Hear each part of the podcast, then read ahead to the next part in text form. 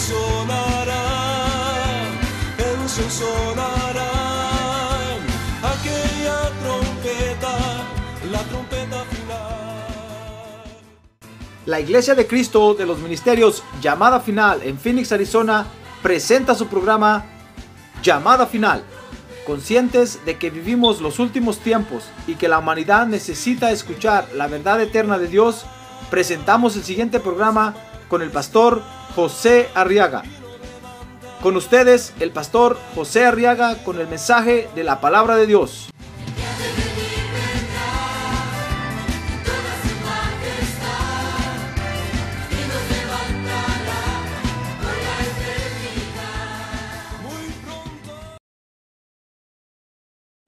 Dice Primera de Pedro, capítulo capítulo 2, verso 1.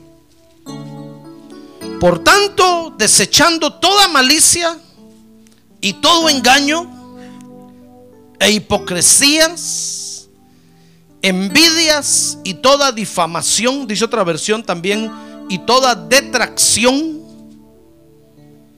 desead como niños recién nacidos la leche pura de la palabra para que por ella crezcáis para salvación. Fíjese que quiero que vea conmigo por qué es importante que nosotros crezcamos, como dice Pedro ahí, para salvación. Porque cuando venimos a Cristo, fíjese hermano, nacimos de nuevo, dice la Biblia. Y entonces ahora, al haber nacido lo que nos corresponde es crecer. ¿Verdad que es lo lógico? Sí. Es lo lógico, es como es como el proceso natural, es similar al proceso natural. Cuando un niño nace, hermano, lo que le corresponde es comenzar a crecer. Por eso hasta nos reímos de los que dicen, por ejemplo, este desde, desde pequeño empezó a crecer.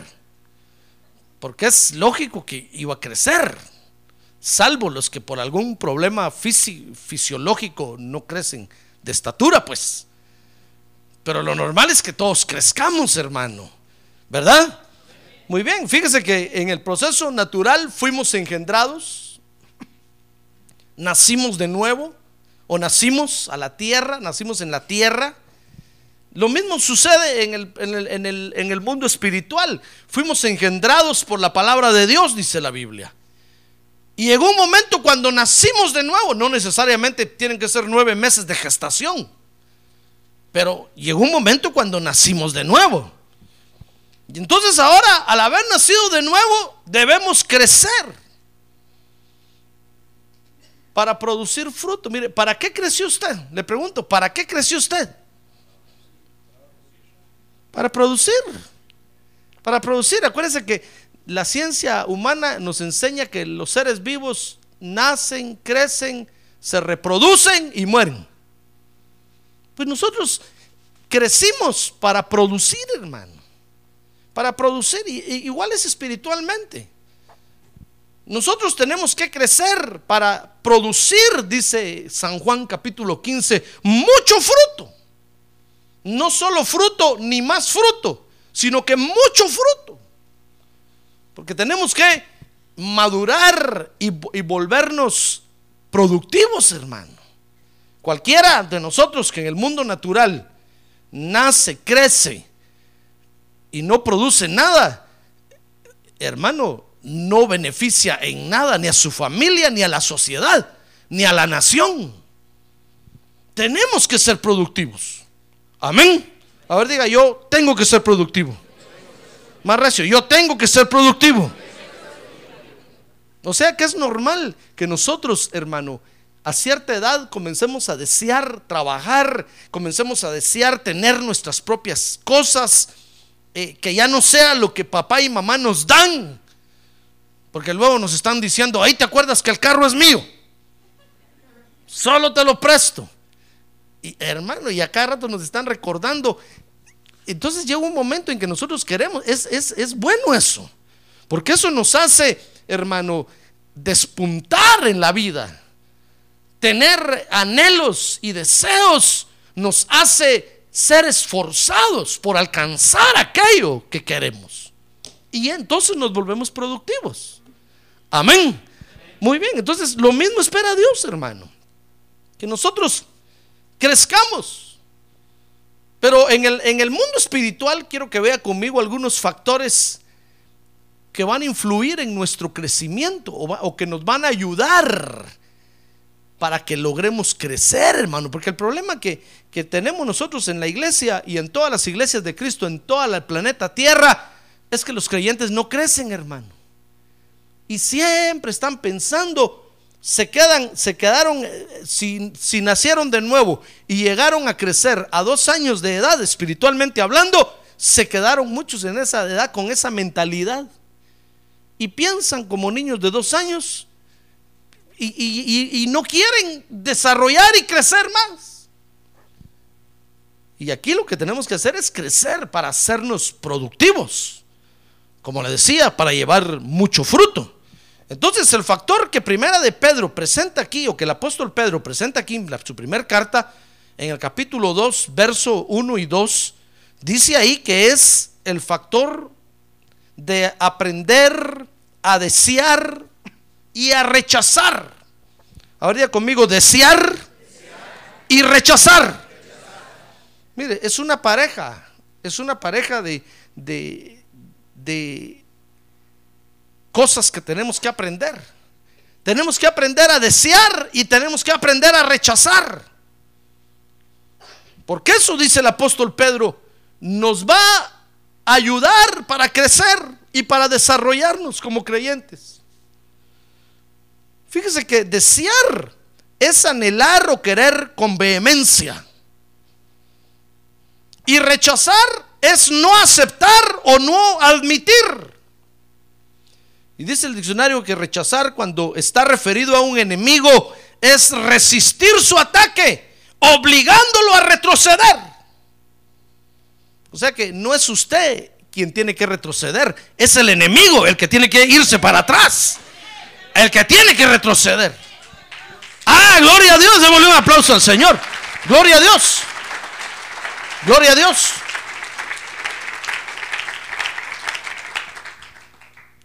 Entonces, este factor, fíjese hermano, dice ahí Pedro que nos, nos va a evidenciar como hijos auténticos. Es decir, hermano, cuando usted comienza a desear y a rechazar, usted está haciendo lo correcto. Es el primer reflejo que usted como bebé espiritual va a tener. Mire, fíjese que los bebés cuando nacen, cuando nacen comienzan a hacer la boca así.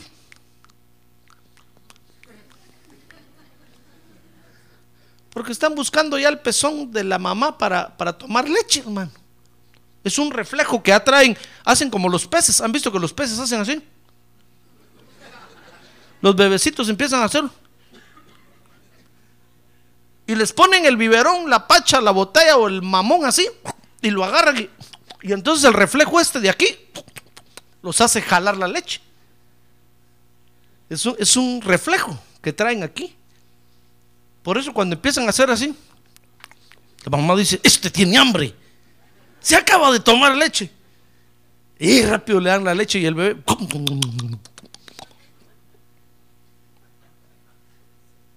Porque es un reflejo que trae aquí en los, cachates, en las mejillas, hermano.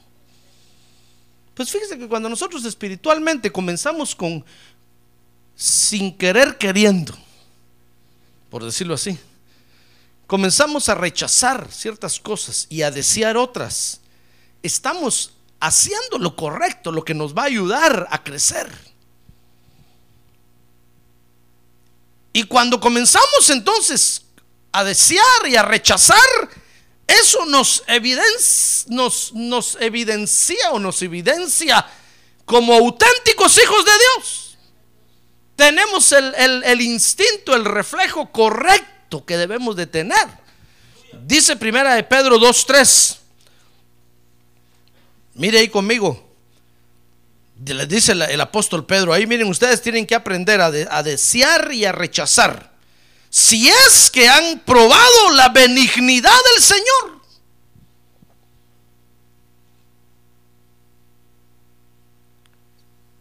Si es que desear y rechazar es lo que, lo que hacen los que han probado a Dios realmente, hermano. ¿Cómo sabe usted si el que está a un lado es hijo de Dios o no es hijo de Dios? Pues pruébelo en ese, en ese reflejo. ¿Quiere usted saber si yo soy auténtico hijo de Dios? Vea qué, qué deseo yo y vea qué rechazo yo, hermano. Y entonces se va a dar cuenta quién soy yo. Yo quiero saber quién es usted realmente pues solo tengo que ver qué desea y qué rechaza, qué acepta y qué rechaza. Y entonces me voy a dar cuenta quién es usted. ¿Se da cuenta? Ah, hermano. Los que hemos probado a Dios de verdad, los que hemos tenido un encuentro personal con el Señor Jesucristo, dicho en otras palabras, vamos, hermano, a comenzar a desear y a rechazar Va a comenzar dentro de usted su corazón a desear y va a comenzar dentro de usted su corazón a rechazar. Porque es el fruto que debemos de dar inmediatamente como hijos de Dios.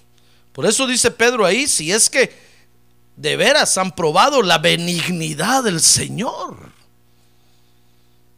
O sea que en, otras palabras, hermano, es algo que ni le va a costar a usted, ni se va a tener que esforzar.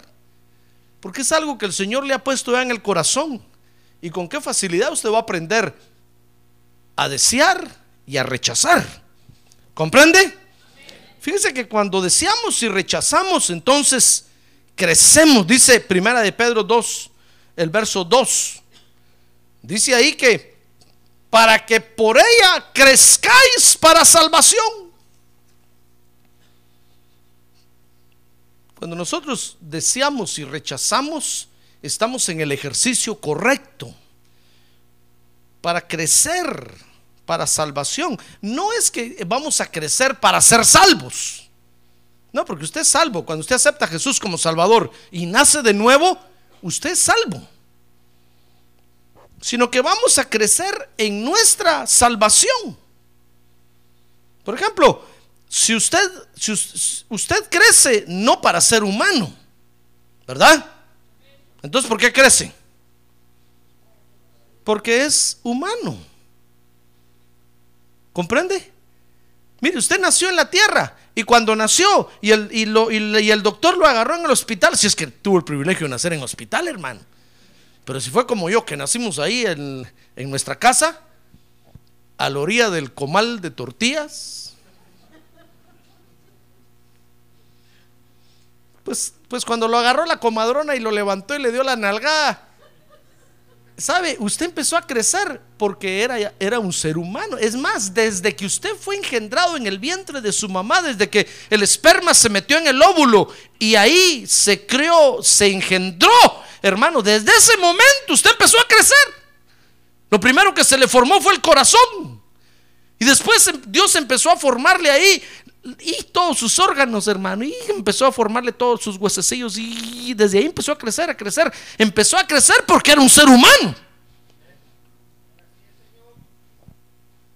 Entonces, usted y yo crecemos no para ser humanos, sino que crecemos porque somos humanos. Y crecemos para desarrollarnos como seres humanos. Lo mismo es esto. Ahora usted es un ser espiritual.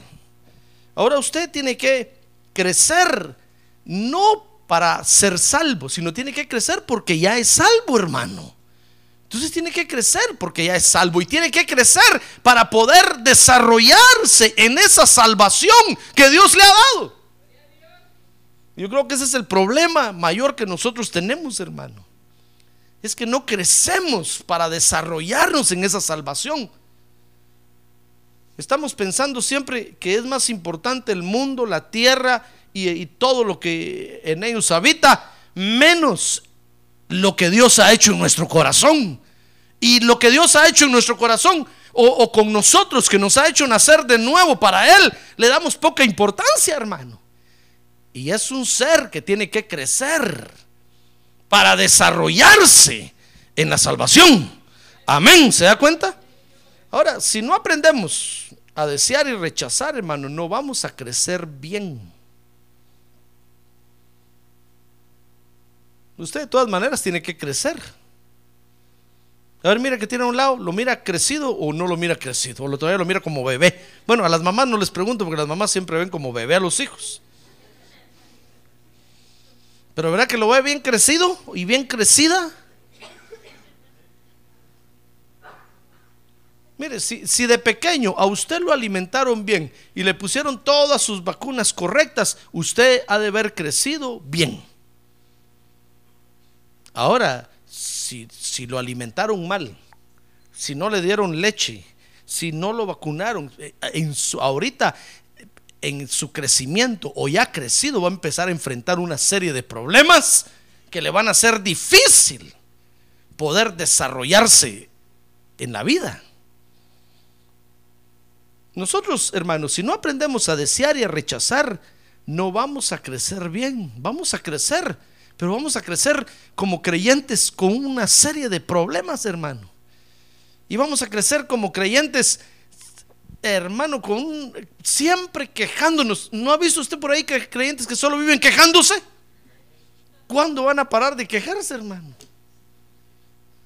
Cuando maduren. pastor, pero si ya maduró maduró mal. Porque nunca aprendió a, desear y a rechazar. Mire, permítame que le hable de todo esto, hermano, porque vamos a ver después, como dice Pedro ahí, el apóstol Pedro, qué es lo que tenemos que desear y qué es lo que tenemos que rechazar. Pero fíjese que cuando nosotros crecemos, fíjese hermano, damos a conocer lo que realmente somos. Por eso Dios quiere que crezcamos. Mire, Judas, nadie, Judas no era Judas, hermano. ¿Se acuerda de Judas, el que entregó, el que vendió a Jesús, verdad? De ese le estoy hablando. Mire, cuando el Señor bajó del monte y llamó a los doce apóstoles y entre ellos llamó a Judas, Judas ahí era un bebecito. Ya ve, los bebecitos todos se ven iguales. Los ha visto, ¿verdad? Qué bonito se ven los bebés, hermano. Pero espérese que crezcan. Y entonces va a ver lo que cada bebé tiene adentro realmente. Por eso cuando Dios, fíjese, mandaba al pueblo de Israel, por ejemplo, a pelear contra el enemigo, sabe, les daba la orden a veces de que mataran hasta los bebés. Y Dios les decía, porque esos son los más peligrosos, porque van a crecer y van a ser enemigos más terribles contra ustedes. No los dejen ahí vivos solo porque ven que son bebecitos y están chiquitos. No, esos traen ya en el corazón en potencia junto el odio y, todo lo malo que papá y mamá tienen. Y entonces destruían al enemigo, por supuesto. Esa es una figura para nosotros hoy. Amén. No es que usted va a matar bebés, hermano. No, no, no, no. Es una figura que contra el enemigo de nuestras almas, hermano, no tenemos que dejar, pero ningún no tenemos que tenerle misericordia. Tenemos que acabarlo. Pues cuando nosotros crecemos, entonces nos damos a, nos, damos, nos damos a conocer. Cuando Judas pasó tres años y medio con Jesús y desarrolló lo suficiente, entonces dio a conocer lo que realmente era. ¿Se da cuenta? Mire, cuando nosotros crecemos, por ejemplo, mire Génesis 25, 27. Ahí dice que cuando Esaú y Jacob crecieron, dice, los niños crecieron. Y Esaú llegó a ser diestro cazador, hombre del campo. Pero Jacob era hombre pacífico que habitaba en tiendas. Mire, dos cosas completamente diferentes, hermano. Como, como cuando Caín y Abel crecieron. Y entonces cuando crecieron, entonces Dios les pidió una ofrenda, hermano. ¿Se da cuenta? Ah, es que, mire hermano, cuando usted y yo acabamos de venir a la iglesia, somos capaces de ponernos de alfombra ahí para que el pastor camine sobre nosotros. Bueno, le digo, espérese, crezca un poco aquí, vamos a ver más adelante si sigue pensando así. Cuando usted acaba de aceptar a Cristo como Salvador y acaba de nacer de nuevo, hermano, es capaz de, abrazar hasta el piano y darle un beso, de abrazarlas. Bueno, es que está bebecito. Pero espérese, vamos a ver si sigue así después que crezca.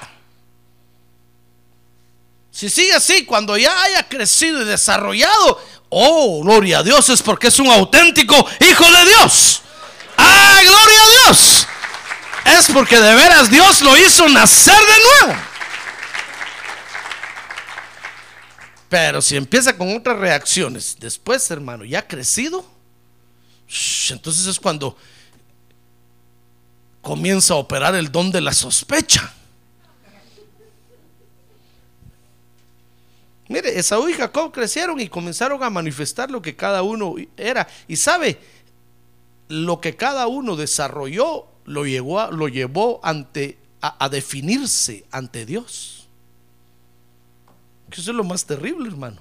Cuando, cuando, cuando Caín y Abel crecieron, llegó el tiempo cuando Dios los vio ya creciditos, dijo, bueno, ya dejaron de ser bebés, ¿verdad? Ya crecieron. Bueno, espero que hayan aprendido a desear y a rechazar bien, les dijo Dios. Muy bien, tráiganme una ofrenda. Muy bien, dijo Abel. Yo aprendí bien qué es lo que Dios, a Dios le gusta. Y llevó un corderito. Y cuando Dios lo vio, dijo: "Sh, Este Abel, qué buen creyente. Este creció bien en la church. Y le dio un, un abrazo al pastor. Le dijo: Te felicito, pastor. Qué bien creció este. Y cuando llegó Caín, hermano, con los frutos, Dios dijo: Este Caín siempre haciendo lo que quiere. Siempre hace lo que quiere y cuando quiere. Tanto que lo regañó el pastor que aprendiera a obedecer y nunca quiso. Y llegó el momento en que yo le pedí la ofrenda y me trajo lo que él quiso y cuando quiso y como quiso. Entonces dice que Dios rechazó la ofrenda de, Ca- de- de Caín, hermano. ¿Se acuerda de eso, verdad? Mire, ¿por qué es importante que nosotros crezcamos y que crezcamos bien, hermano? Porque crecidos vamos a producir para Dios. Y si hemos crecido bien, vamos a producir bien. Pero si hemos crecido mal, vamos a producir mal, hermano.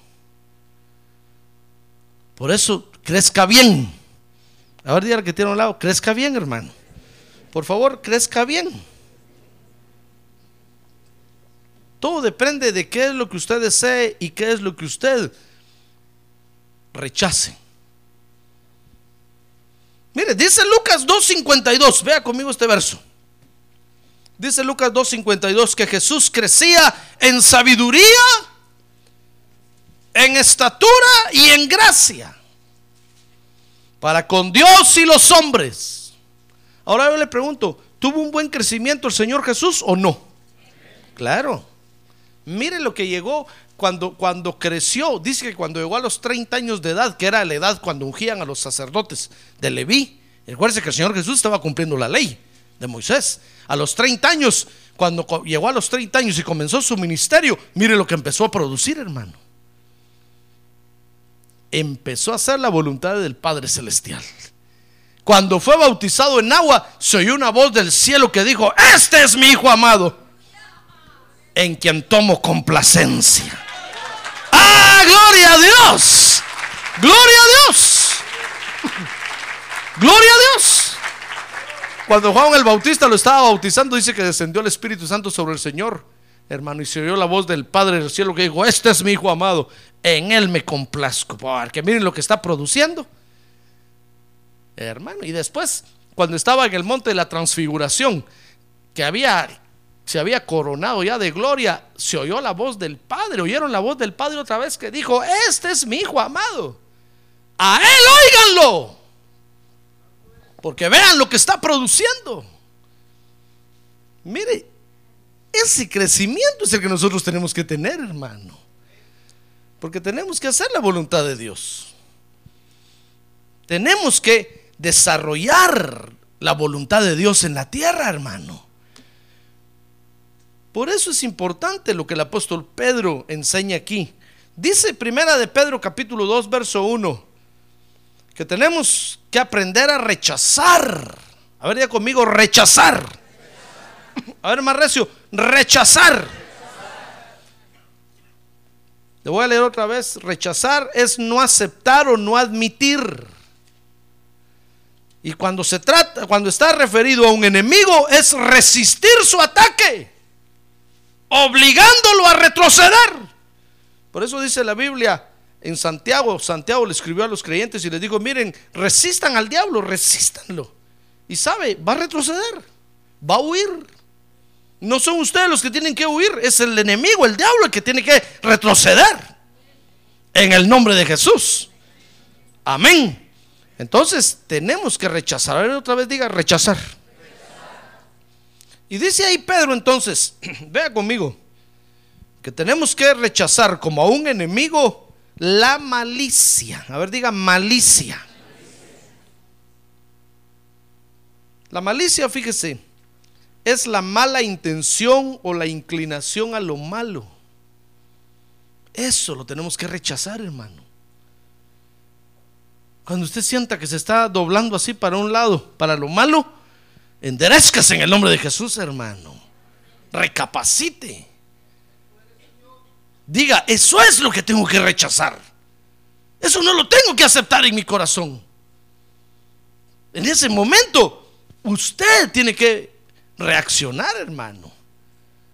Porque el enemigo lo va, lo va a querer, lo va a querer eh, convencer para que usted acepte la malicia.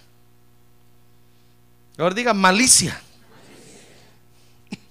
Para que usted acepte la malicia, hermano. Entonces dice el verso 1 que debemos aprender a rechazar la malicia, que es la mala intención o inclinación a lo malo. Luego dice ahí que debemos de rechazar como a un enemigo el engaño. Todo engaño. Fíjese que el engaño es la falta de verdad en algo para que no parezca falso, sino que se vea como que es la verdad. Nosotros tenemos que rechazar todo engaño, hermano. Todo engaño. Tenemos que armarnos de valor y rechazarlo en el nombre de Jesús. Acuérdense que es un aprendizaje. Tal vez usted dirá, pastor, fíjese que qué tarde me está enseñando usted eso. ¿Cómo no me lo enseñó cuando pegué el primer grito cuando nací de nuevo aquí en la iglesia? Pero ahora viera cuántas, cuántas cosas engañosas he aceptado bueno, acuérdese que es un aprendizaje. Usted tiene que reconocer en primer lugar lo que es engaño y rechazarlo en el nombre de Jesús. Hacer lo que retroceda de usted. Tal vez, tal vez ahorita me dirá, pastor, pero es que el engaño ya me tiene bien abrazado. No le digo cómo se llama. Bueno, entonces poco a poco, rechácelo ahora, poco a poco. En el nombre de Jesús, usted dígale, mira, engaño, yo te conozco, eres engaño. Poco a poco. Y va a llegar un momento en, cuando usted definitivamente se lo va a vencer. Amén. Fíjese que una vez, ¿sabe cómo es eso? Como cuando Dios lo sana a uno. Dios sana de muchas formas, hermano. Pero me recuerdo que una vez yo tenía una enfermedad y, fui con mi pastor, oró por mí y Dios me sanó, hermano. Esa noche cuando el pastor oró por mí, Dios me sanó. Y yo me fui corriendo a mi casa y dije, gloria a Dios, Dios me sanó. Agarré todos los, todos los frascos de medicina y los tiré, hermano. Dios me sanó. Que si al otro día no aguantaba el dolor otra vez, hermano. Yo dije, ¿para qué tiré la medicina? Y me fui con mi pastor a decirle, mire, pero si Dios me sanó, yo sé que me sanó. ¿Por qué el dolor? Me dijo, es que a veces Dios sana por pasos, hermano. Y no necesariamente tiene uno que ir a tirar la medicina. Tal vez Dios va a usar la medicina para terminarlo de sanar a uno. Así es esto. Es un proceso.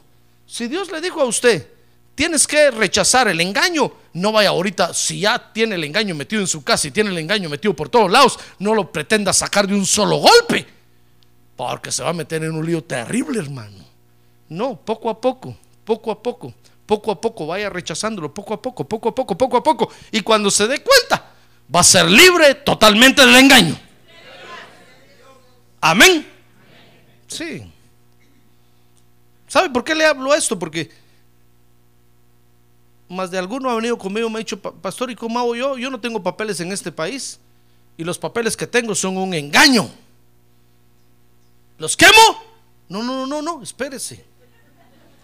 Stop. Poco a poco. Primero quémele la orilla. No, espérese. Perdón. Dios sabe, conoce su situación, hermano. Entonces Dios le va a dar la oportunidad. Y cuando usted tenga la oportunidad de, tomar los papeles genuinos, entonces se va a liberar de aquellos otros. No vaya a seguir con nosotros. Porque entonces es- ya no se va a liberar nunca. Pero cuando Dios le dé la oportunidad y usted tome los auténticos papeles, entonces libérese de los otros y dígales, hasta aquí llegaron, ya no más engaño con esto. Amén, ¿se da cuenta? Entonces poco a poco, hermano, poco a poco. Si ya usted fue engañado, ahora deshágase del engaño poco a poco. Pero es algo que tenemos que rechazar, hermano. Amén. Por eso, aquí en la iglesia, fíjese, hermano, no podemos eh, hacer actividades o, o- hacer cosas que son un engaño. Nosotros sabemos que son un engaño. ¿Pero qué lo vamos a hacer? Si son un engaño. No, si liberarnos del engaño queremos. Amén. Muy bien, dice entonces ahora, primera de Pedro, ¿verá que está bueno esto o no está bueno? Ah, ya ve, estas cosas no nos dejan crecer, hermano. Dice ahí, primera de Pedro 2.1, que debemos entonces de dejar, de desechar, rechazar la malicia, todo engaño, hipocresías. A ver, diga, hipocresías.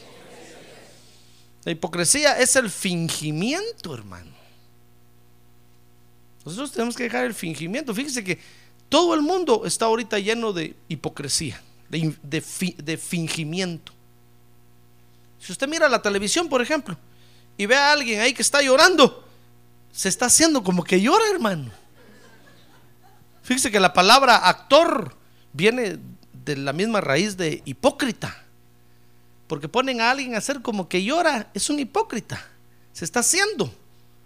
Y es capaz de tocarle el corazón a usted para que usted llore también. Eso es un engaño. Por eso cuando usted mira esas cosas, hermano, es un engaño. Tenga cuidado. Porque si usted se deja envolver en esas cosas, va a empezar a, a vivir usted una vida de engaño. Y Dios no quiere que usted viva una vida de engaño, hermano. Dios quiere que usted viva una vida real sobre la tierra, llena de vida abundante, la vida de Dios. ¡Ah, gloria a Dios! ¡Gloria a Dios! ¡Gloria a Dios! Así, así hicieron la primera película. La primera película que filmaron fue un barco, fíjese que, que había llegado de Cuba a Miami.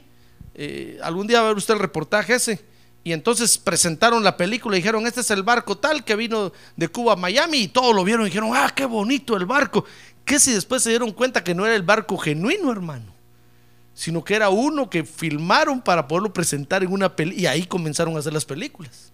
Porque se dieron cuenta que podían hacerlo todo así y engañar a la gente. Ya ve, tenemos que tener cuidado, si no el engaño, o si no, perdón, la hipocresía nos va a envolver.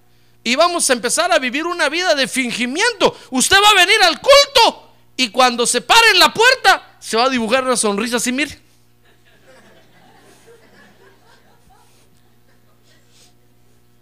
Y solo termina el culto y se para en la puerta.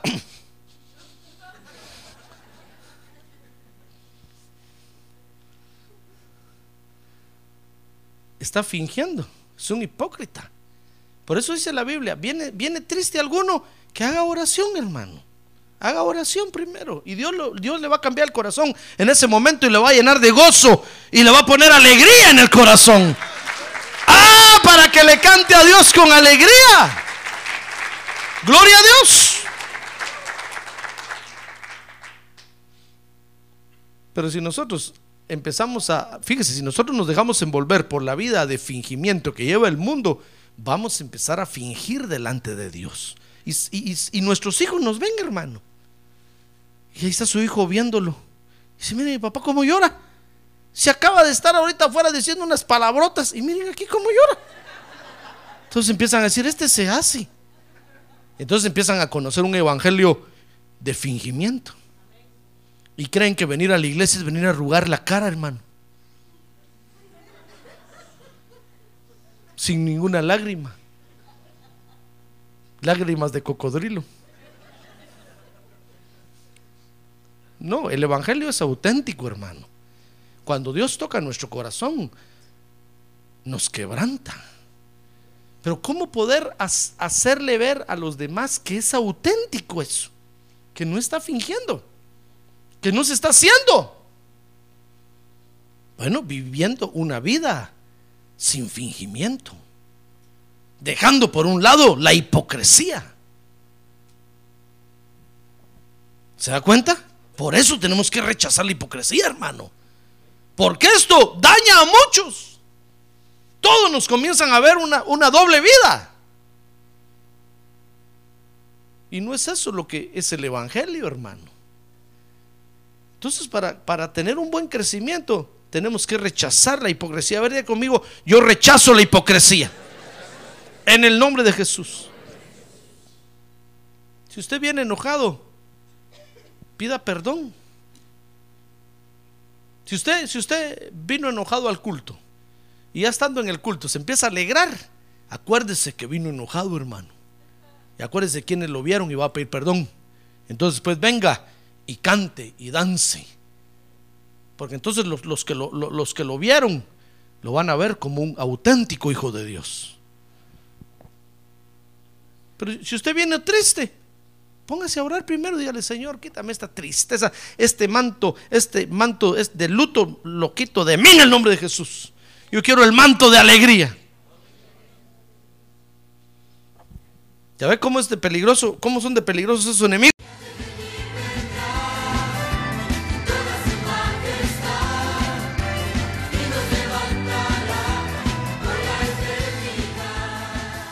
La Iglesia de Cristo de los Ministerios, llamada final en Phoenix, Arizona, cumpliendo con la comisión de Joel 2.1, presentó su programa, Llamada Final. Esperamos que nos vuelva a sintonizar la próxima semana a la misma hora por esta emisora. Los invitamos a nuestras reuniones en el 6023 Norte 71 Drive, esquina con Bethany Home Road. Para mayor información puede llamarnos al 623-934-1259 o visitarnos en la internet al www.llamadafinalphoenix.com.